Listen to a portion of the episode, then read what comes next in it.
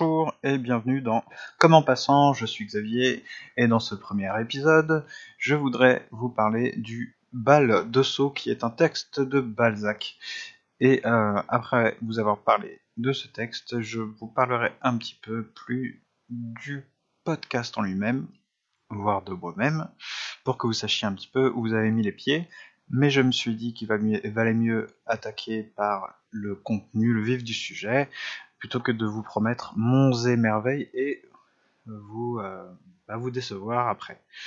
Donc le bal de saut, pourquoi, euh, pourquoi, pourquoi? Qu'est-ce que déjà quand même un petit peu avant de rentrer dans le vif du sujet, qu'est-ce que je vais en dire? Je ne vais pas faire une analyse littéraire, je ne vais pas vous en parler pendant 3 heures, je ne vais pas vous donner des anecdotes autour de la rédaction du texte. Euh, je vais plutôt livrer ce qu'on pourrait appeler une sorte de témoignage de lecture. Et en ça, déjà, je vous donne quelques petites indices, de petites indications sur ce que je veux faire du podcast. Donc, euh, Honoré de Balzac, j'imagine que tout le monde connaît un petit peu. Hum, c'est quand même sûrement un des écrivains les plus euh, connus de la littérature mondiale. Et généralement, quand on pense au 19e siècle français, on pense quand même beaucoup à Balzac. Il est né à Tours le 20 mai 1799 et il est mort à Paris le 18 août 1850. Donc il est mort finalement assez jeune et pas en super santé, si vous voulez tout savoir. Euh, qu'est-ce qu'on peut dire à partir de cette petite indication que vous pouvez vous-même lire dans Wikipédia? Euh, Même si le bal de Sceaux ne se passe absolument pas en Touraine, euh, il y a d'autres textes de Balzac connus qui se passent dans la région. si vous vous intéressez un petit peu hmm, à ce qu'on pourrait appeler un tourisme culturel, vous pouvez visiter le château de Sachet, qui est en Touraine. Alors, euh, je, vous promets pas qu'il y ait une gare ou des bus ou un arrêt de métro non plus. Il faut y aller en voiture. Moi, j'y suis allé en voiture il y a fort longtemps. Euh, le château de Sachet, euh, qui est en Touraine, qui est un lieu dans lequel Balzac est souvent venu rendre visite à un de ses potes. Donc il n'y a pas vécu, mais il est passé. Et quant à euh, Balzac à Paris, il y a une maison de Balzac, qui est un musée de la ville de Paris, donc euh, en gros gratuit mais fermé le lundi, euh, qui peut vous faire payer, je crois, pas très cher quand il y a une exposition temporaire, qui n'a généralement rien à voir avec Balzac d'ailleurs. le musée lui-même est sympa à visiter. Hum, je ne connais plus exactement le nom de la rue, mais c'est dans le 16e, c'est pas trop loin du musée du vin, il me semble, et c'est pas trop loin la maison de la radio, il y a le métro Passy qui, doit vraiment être pas loin non plus, également je veux dire. Euh, et on peut y voir le bureau de Balzac, la cafetière de Balzac, euh, euh, des portraits, il y a même un Rodin je crois là-bas. on peut y acheter aussi des, tout bêtement, des livres de poche de Balzac. Euh, qu'est-ce qu'il pourrait y avoir de sympathique? Oui, son bureau, sa canne, pommeau de sa canne, la cafetière, c'est ce qui m'a le plus marqué, je crois. Euh, et deux, trois bricoles. Euh, voilà, c'est pas un grand musée, mais c'est sympa. Ensuite, il y a une rue Balzac. Il y a une statue de Balzac d'ailleurs à côté de la rue Balzac. Il y a un arrêt Balzac de bus. Je me souviens plus de la ligne, hein, mais c'est juste à côté des Champs-Élysées. Et il y a une, enfin, une reproduction il y a un, Balzac, un monument à Balzac de Rodin, donc un bronze, euh, qui se trouve euh, au métro Vavin, si vous voulez, à Paris, euh, juste à côté de la Rotonde. Pour ceux qui connaissent, la Rotonde, c'est une brasserie parisienne. donc c'est pas mon œuvre préférée, c'est pas ce que j'appelle un Balzac au sens, on s'en fout que ce soit Balzac. En fait, c'est plutôt un Rodin ça pourrait être euh, Jean-Paul et pas Balzac, finalement ça changera rien. Mais bon, peu importe. Euh, donc, euh, qu'est-ce qu'on pourrait dire de plus On attaque par le, dans enfin, un peu plus sur le texte qui a été publié la première fois en 1830 On estime que c'est donc le premier texte, enfin le texte le plus ancien de ce qu'on appelle la comédie humaine. Là encore, pourquoi on parle de la comédie humaine et pourquoi on parle, on dit que le bal de Sceaux fait partie de la comédie humaine, c'est notamment parce que le personnage d'Émilie de Fontaine qui se trouve dans le bal de Sceaux, qui a été inventé dans le bal de Sceaux, on le retrouve dans d'autres textes de Balzac. Personnellement, je considère que la comédie humaine n'est pas une saga, c'est pas un feuilleton, c'est pas ça qui est important, et de savoir que le un personnage euh, se retrouve dans plusieurs romans, j'ai envie de dire, ça nous fait une belle jambe. Ça n'est pas une série télé, ce n'est pas une licence. On n'est pas dans Star Wars, ni dans Le Seigneur des Anneaux, ni dans Game of Thrones. Euh, que, et d'autres personnages s'appellent Émilie de Fontaine dans d'autres romans. Bon là, notamment, donc on parle du bal de Sceaux. On peut trouver Émilie de Fontaine dans le Père Goriot, dans Béatrix notamment. Euh, il n'y a pas vraiment de cohérence scénaristique parce que Balzac bricolait pas mal quand même, il faut, dire ce qu'il est. Et euh, c'est normal parce que, un, je pense franchement qu'un écrivain et que Balzac devait s'en cogner éperdument euh, de récupérer le personnage euh, pour en faire vraiment une grande histoire avec une cohérence scénaristique, psychologique. si vous avez déjà lu le lys, non pas Illusion perdue, pardon, euh, vous savez que certains personnages, euh, que vous allez retrouver certains personnages. Il y a même une suite, euh, plus ou moins, à Illusion perdue, donc Splendeur et misère des courtisanes. Très franchement, on voit bien que d'un roman à l'autre, on passe à autre chose et que les personnages changent considérablement et que ça sert à rien de dire que c'est de nouveau le même personnage D'ailleurs, je pense que c'est pas très intéressant. Un roman se suffit à lui-même. Il n'y a pas l'idée de feuilleton, de retrouver notre héros, etc. Bon, je vais pas rester euh, trop longtemps sur ce point. On va tout de suite euh, résumer un petit peu le, texte et vous dire juste après pourquoi euh, je considère que pourquoi j'en parle en fait, pourquoi j'en fais un podcast et euh, donc par la suite, euh, je vous explique un petit peu pourquoi du comment de ce podcast. Donc, dans ce roman, on apprend qu'un homme, qui s'appelle euh, Monsieur de Fontaine, on a qu'à appeler comme ça, qui est un noble. Alors, un ancien noble, même si s'appelle toujours Monsieur de Fontaine, puisque on est, je, n'ai pas vérifié, mais on est, je crois, en 1820, quelque chose comme ça. en tout cas, au début du 19e siècle, donc vous imaginez après la Révolution française, euh, dans une famille noble mais qui n'a plus euh, les privilèges de la noblesse et surtout on a changé d'époque et euh, le père, donc le père de, le père de Fontaine en gros, le sait bien, il n'est pas décrit comme un idiot loin s'en faut, donc il veut marier ses enfants, il a des enfants tout simplement, qu'il essaie de caser, sauf qu'il ne peut plus et il a bien compris ça, il ne peut plus les caser euh, comme avant, selon les règles, on va dire, les, euh, les usages de la noblesse.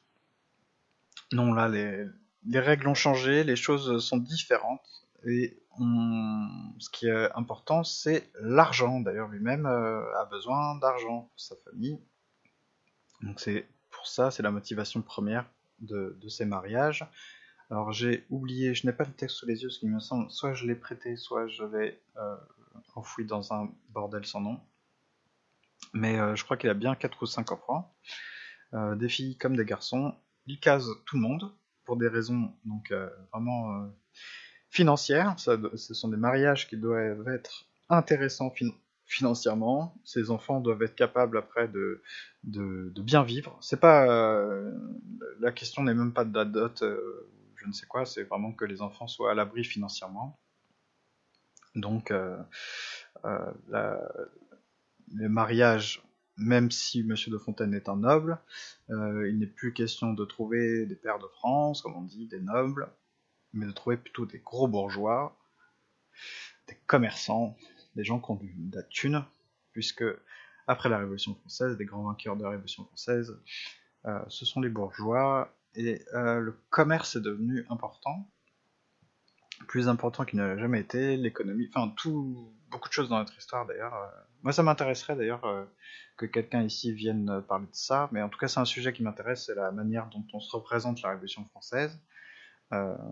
Aujourd'hui, même encore, l'image qu'on en a, et ce que ça a vraiment été. Alors il y a des historiens qui s'y sont intéressés, et puis on peut s'intéresser un petit peu au sujet, enfin, ou alors toucher à ce sujet et trouver ça passionnant sans s'y intéresser de manière euh, volontaire ou euh, sans considérer que c'est la chose la plus importante de la Terre, mais quand on... Moi, par exemple, c'est un sujet que auquel j'ai touché, on va dire, en m'intéressant à euh, un texte, qui a aussi une étude une série d'articles consacrés à un parricide qui est très célèbre, surtout pour la génération euh, de nos parents, enfin des gens qui, ont, qui étaient euh, en possession de leur faculté euh, intellectuelle dans les années 70. Un texte qui s'appelle Moi, Pierre Rivière, ayant égorgé ma mère, ma sœur et mon frère, si je me suis pas trompé, qui nous apprend beaucoup de choses sur la, juste l'après-révolution française. Ah, pourquoi je parle de tout ça C'est pour en revenir à notre euh, Monsieur de Fontaine. Euh, rien à voir avec euh, les fables de La Fontaine, enfin en tout cas pas dans l'histoire. donc il veut caser ses enfants et il y parvient parfaitement, sauf pour sa plus jeune fille, il me semble que c'est la plus jeune, qui a 22 ans, ça rigolait pas à l'époque, et qui s'appelle Émilie de Fontaine. Mais je dis ça rigole pas à l'époque, c'est une remarque un peu bête de ma part, Puisque là, ce que je suis en train de vous dire, c'est que déjà, le personnage, il y a un personnage féminin qui s'appelle Émilie de Fontaine, qui a 22 ans, et qui en gros dit merde à ses parents. C'est-à-dire que on lui propose, on lui trouve plein de maris, plein de prétendants, euh, des gens qui ont du pognon, des bourgeois, des... Alors j'ai pas retenu exactement combien il y en avait dans le roman, ni ce qu'ils faisaient, mais bon, en gros des mariages fort avantageux, parce que Émilie de Fontaine est décrite comme une fille euh, très jolie, très intelligente. Et euh, pourquoi elle dit merde à ses parents, à son père surtout? Bon déjà, vous remarquez qu'elle y arrive. Elle dit non, elle, ne se marie pas. C'est pas, euh, c'est pas un personnage enfoui dans une espèce de cliché, de vision de la tradition, comme on peut avoir dans le cinéma américain parfois, ou même dans le cinéma français. Voilà, on est en 1820 approximativement. Euh, on parle de droits des femmes, etc. souvent. Bon là, euh, même si on lui propose au départ des mariages, comme ça se faisait aussi à l'époque, hein, pas juste parce que c'est une fille, je vous rappelle que euh, les autres fils et les garçons n'ont pas le choix, tout le monde se marie parce que le père a dit qu'il fallait se marier avec un tel ou un tel. Et d'ailleurs, je dis non, pas le choix, si justement, Émilie de Fontaine montre qu'un choix est possible. Les autres acceptent, et elle, elle est la seule à dire non, je ne veux pas. Alors, originalité, pourquoi ne veut-elle pas se marier avec euh, les garçons, les hommes qu'on lui propose? C'est notre, enfin surtout parce que ces hommes ne sont pas des pères de France, n'appartiennent pas à la noblesse. Et elle, elle a un nom, un titre, on pourrait dire un sang, un sang euh, SANG. Elle en est fière et elle veut un homme à hauteur de son nom, tout autant euh, que de son amoureux. Voilà. Donc, euh, il y a quelque chose, il y a un piège dans ce texte, je trouve qui serait de considérer qu'Émilie de Fontaine est une gourdasse, une blonde, une gamine de 22 ans capricieuse, qui veut jouer à la princesse et qui ne veut euh, que d'un prince charmant, donc euh, un comte, euh, le descendant de je ne sais qui, voilà, ou qu'elle est facho parce qu'elle ne veut pas épouser quelqu'un qui n'est pas noble, alors que justement c'est tout l'inverse, pour moi en tout cas. Elle ne veut pas se marier avec un gros bourgeois qui ne pense qu'à son fric. Euh, elle veut se marier avec quelqu'un qui a une certaine une noblesse. Euh, alors là, tout de suite, là-dedans, déjà, euh, déjà elle, ne se soumet pas, alors que on pourrait croire que c'est une gourdasse, qu'elle est faible un peu d'esprit, parce que voilà, pourquoi elle se rebiffe, euh, elle a qu'à se marier comme tout le monde. Elle a du cran, elle est bien plus intelligente que, tous les maris qu'on essaie de lui fourguer. Elle est plus intelligente que ses, frères et sœurs. Mais euh, alors je vous en dis un peu plus sur l'histoire et puis j'en viens après à ce qui moi je trouve passionnant là-dedans, c'est que en fait à force à force de, rejeter les mariages qu'on lui propose, elle finira par louper euh, en gros l'homme de sa vie quoi et à devoir se marier avec un je vais pas dire un vieux coton parce que c'est idiot mais avec un vieux euh, comte ami de la famille qui s'appelle le comte de Cargarway quel amour elle a raté c'est que euh, elle rencontre alors Sceaux, c'est dans, c'est dans, c'est dans les, il me semble que c'est en région parisienne, hein, c'est dans les Hauts-de-Seine. Euh, elle rencontre un certain Maximilien de Longueville, euh, dont elle ignore tout puisque le personnage euh, garçon reste secret et ne dévoile pas, pour des raisons qu'on peut apprendre dans le, dans le roman, pour protéger sa famille en fait ne dévoile pas que c'est un noble. Euh, il raconte des bobards. Il ment, il ment à Nathalie, ah, Nathalie n'importe quoi. il, ment, il ment à Émilie de Fontaine euh, sur ses origines. Et du coup, bah, Émilie de Fontaine, euh, le prenant pour un vulgaire, un non noble, le rejette, alors qu'elle a tout décelé chez lui d'un noble et euh, elle verra, elle se rendra compte plus tard euh, de son erreur, mais euh, voilà, ce sera trop tard. Alors, là où je trouve que c'est... Bon, après, il y a une histoire qui se perdure, qui perdure notamment dans Béatrix où elle se marie à quelqu'un d'autre, mais bon, peu importe. Là où je trouve que ce texte est mm, plus qu'intéressant, enfin m'a intéressé énormément, c'est que il touche à ce que Balzac euh, semble penser, en tout cas de la noblesse, parce qu'il nous en parle en tout cas souvent comme ça.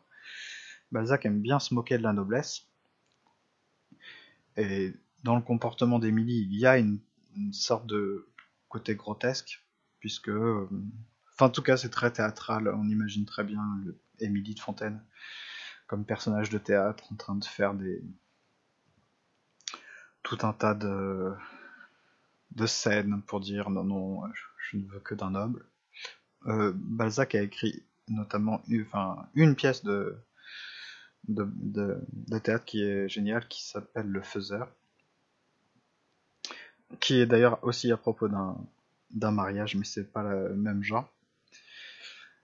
Euh, Balzac aime bien se moquer de la, noblesse, mais il fait pas euh, que, de se moquer de la noblesse, il se moque aussi des petites gens, il se moque, il se moque, comme tout bon, tout grand écrivain, de la bêtise. Il se moque de la noblesse, mais en même temps, en fait, il se moque de quelque chose dans la noblesse, parce que tout en se moquant de la noblesse, il vante ou semble glorifier une autre noblesse qui semble être propre à la noblesse. C'est toujours assez... C'est pas une contradiction, puisque les, contradictions n'existent pas. Mais ça peut paraître déroutant un petit peu quand on lit, parce qu'on se rend compte que les personnages nobles sont souvent des gens grands, euh, voilà, ils ont plein de qualités, ils sont, sont d'abord beaucoup plus cultivés que les autres, et en plus, ils ont une sorte de beauté d'âme, de noblesse. Et en même temps, on se dit, bah oui, mais tel autre. Il y a des personnages euh, issus de la noblesse qui s'en prennent plein la poire, euh, euh, qui sont vraiment considérés comme des gens grotesques, méprisants. Donc on pourrait se dire, tiens, je ne... qu'est-ce que Balzac pense finalement de la noblesse si c'est pour tantôt dire que c'est génial et tantôt dire que ce que c'est horrible Eh bien, en fait, je trouve que alors je sais pas si dans l'œuvre de Balzac il y a d'autres textes comme ça qui en disent autant, mais Émilie de Fontaine c'est le personnage qui exprime parfaitement euh, ça, c'est-à-dire que d'un certain dans un certain sens dans un certain sens, elle a raison d'exiger de la noblesse, parce qu'en fait, ce qu'elle veut, c'est la noblesse du cœur. Il y a quelque chose comme ça, elle veut une âme noble, un cœur noble. Donc, elle veut qu'un homme soit à la hauteur de son amour. Elle veut quelqu'un d'intelligent, de cultivé. Ça, ce sont beaucoup de choses qui appartiennent à la noblesse. Mais là où elle se trompe, c'est que je pense que Balzac nous dit ça. Hein. Là où elle se trompe, c'est que et, déjà en ça, elle, a raison beaucoup plus que euh, le reste de sa famille ou le reste de la, population qui qui ne se pose même pas ce genre de questions, qui ne voit même pas où est le éventuellement le sujet. Hein. Donc elle, elle est bien plus intelligente que les autres parce que euh, déjà, elle est euh, sensible à, tout ça. Donc euh, elle a raison de vouloir de la noblesse, mais elle se trompe. À un moment donné où elle se trompe, quand elle, elle, retombe dans le côté grotesque de la noblesse qui s'attache au titre. Elle a vu en Maximilien de Longueville toute la noblesse de cœur, elle en est amoureuse, elle sait que cet homme est à la hauteur de son amour, mais parce qu'elle est attachée au côté traditionnel, broutille, au titre, parce que la, noblesse a de purement administratif finalement, administratif, elle, elle, euh, bah, rejette euh, cet homme, et là, elle se trompe. Là, elle retombe dans euh, la connerie de la noblesse en tant que classe sociale. Alors que ce que je pense Balzac montre de beau dans la noblesse, c'est pas la classe sociale, c'est pas le rang, c'est pas les titres, c'est pas les, fringues. Si euh, dans Balzac et dans Proust, il y a beaucoup de choses sur les robes, les tissus, et ce genre de choses. Mais et du bon goût, enfin d'une espèce d'art de, s'habiller, d'être noble, même dans ses, dans fringues, et à quel point les, les nobles un peu couillons sont déjà couillons dans leur manière de s'habiller. Euh, voilà.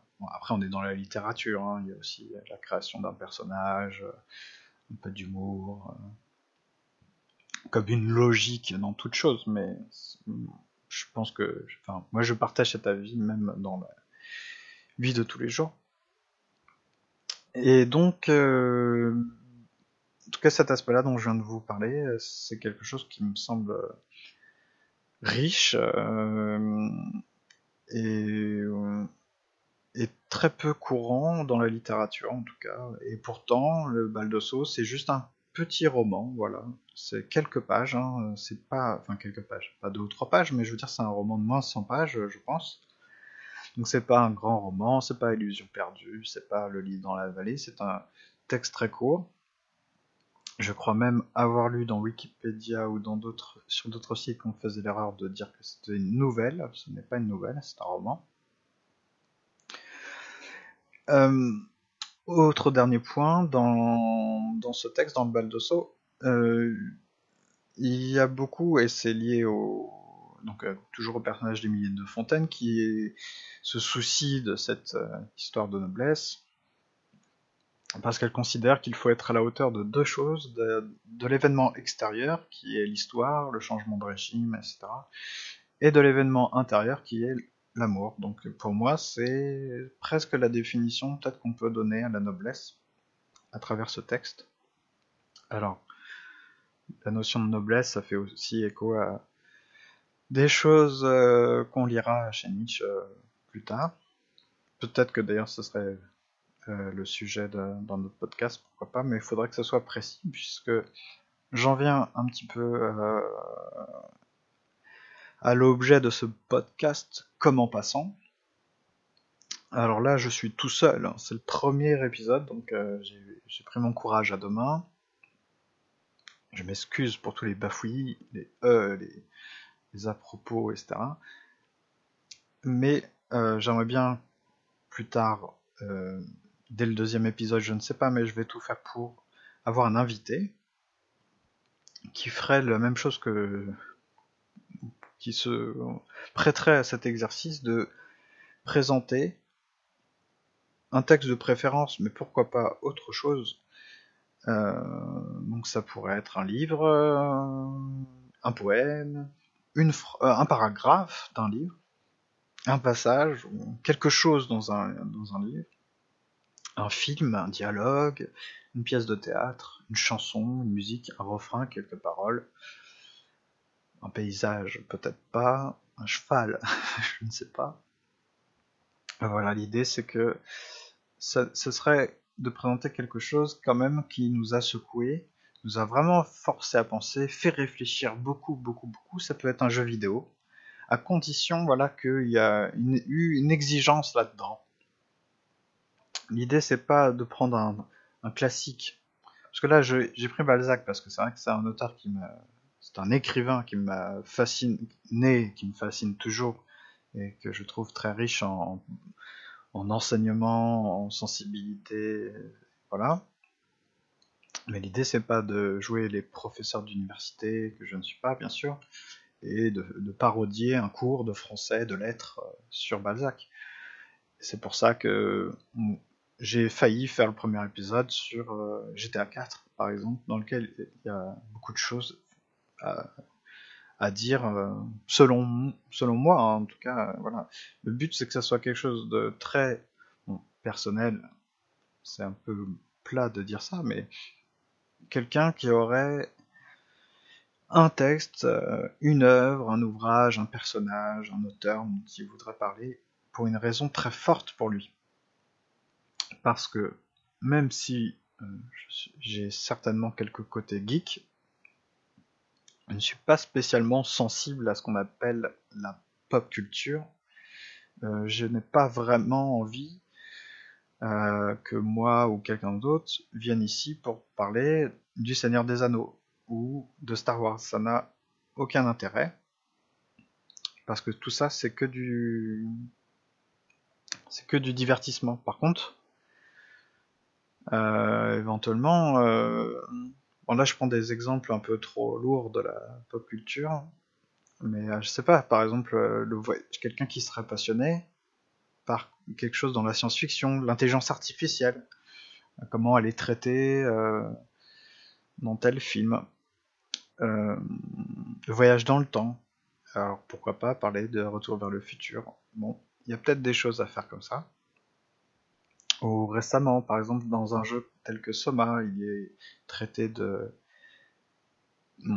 téléportation, enfin voilà, j'en dis pas plus pour pas vous dire trop de choses sur le, sur le scénario de ce jeu vidéo que vous pouvez acheter sur Steam.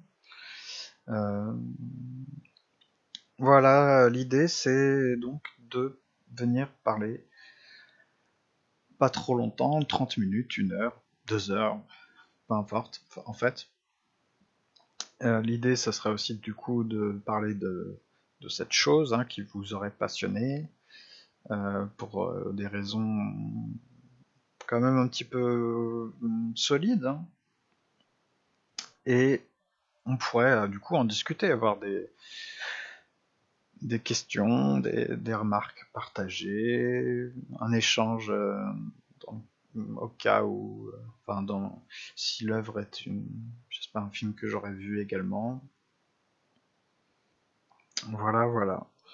Donc ça s'appelle comme en passant aussi parce que ce que moi j'ai comme vision derrière tout ça, c'est que ce soit plus de l'ordre du de l'indice de la manifestation de quelque chose d'un peu sympa, d'un peu intéressant, d'un peu riche, et pas de tout le temps d'une démonstration. Donc ça c'est le, petit plus qui, sera vraiment un grand plus si j'y arrive. Mais euh, voilà, ça s'appelle Comment passant parce qu'on en parle un petit peu. On peut même tourner autour du sujet. On aurait pu parler, euh, au lieu de parler du bal de Sceaux, on pourrait parler de que de la littérature finalement. On pourrait parler que de la Touraine, je ne sais pas, ou de la noblesse. Mais voilà, là ce que je voulais ce que je voulais dire pour le bal de Sceaux, c'était cette histoire. Enfin, ce que je voulais insuffler, c'est cette histoire de, noblesse qui me paraît être un truc intéressant. en tout cas, pour moi, ça m'a intéressé. Donc, je me dis, voilà, peut-être que vous, euh, le bal de Sceaux, vous n'en avez peut-être jamais entendu parler. Du coup, peut-être que cette façon d'en parler, ça pourrait vous intéresser. Si vous l'avez déjà lu, vous avez peut-être euh, pas vu du tout ça comme ça, et du coup, ça pourrait faire écho il, faut, il arrivera forcément un cas ou deux de gens qui trouveront ce que j'ai dit complètement inutile ou faux. À je suis prêt à, répondre à, ces gens. Et euh, pour ma part, quand je discute avec des amis, des gens même qui lisent beaucoup, hein, le texte du bal de Saut n'est pas un texte particulièrement lu, même si je connais des profs de français qui l'ont fait étudier euh, même euh, au lycée. Mais c'est pas un texte euh, qui revient dans la, bouche en général quand on parle de Balzac. Or, c'est un texte vraiment génial. Et en plus, c'est un tout petit texte. Donc, il y a des gens qui peut-être se disent qui, qui aimeraient se remettre à la lecture, par exemple, ou, lire du Balzac une fois dans leur vie, mais bon, ils comprennent pas pourquoi on fait tout un, tout un plat du Père Goriot, et eux, le Père Goriot, ça les ça pas tout de suite passionné quand ils ont lu ça, quand ils avaient 15 ans ou 16 ans. Bon, je ne sais pas. tous les cas de figure existent.